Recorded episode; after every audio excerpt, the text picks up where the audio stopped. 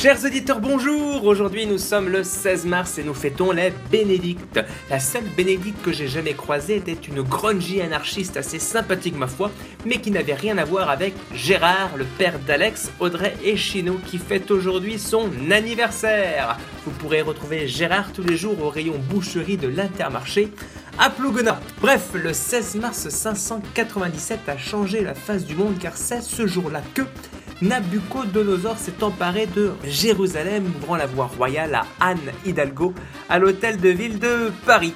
Alors, que se serait-il passé si la grippe avait frappé son régiment et que le roi babylonien avait dû rebrousser chemin devant la cité du royaume d'Israël, tel Napoléon prisonnier du froid quelques siècles plus tard en Russie?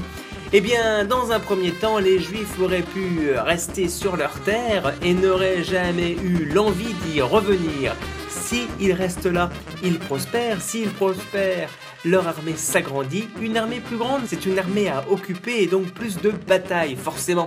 L'État s'agrandit au profit de l'Empire romain et aujourd'hui, la langue dominante en Europe ne serait pas le latin, mais l'hébreu. Et tout le monde serait juif. Si tout le monde est juif, pas de Seconde Guerre mondiale, pas de Seconde Guerre mondiale, pas de sous-marin, pas de sous-marin, pas de moteur diesel, pas de moteur diesel, pas de particules fines, pas de particules fines, pas déménagement du plan de circulation de la ville de Paris.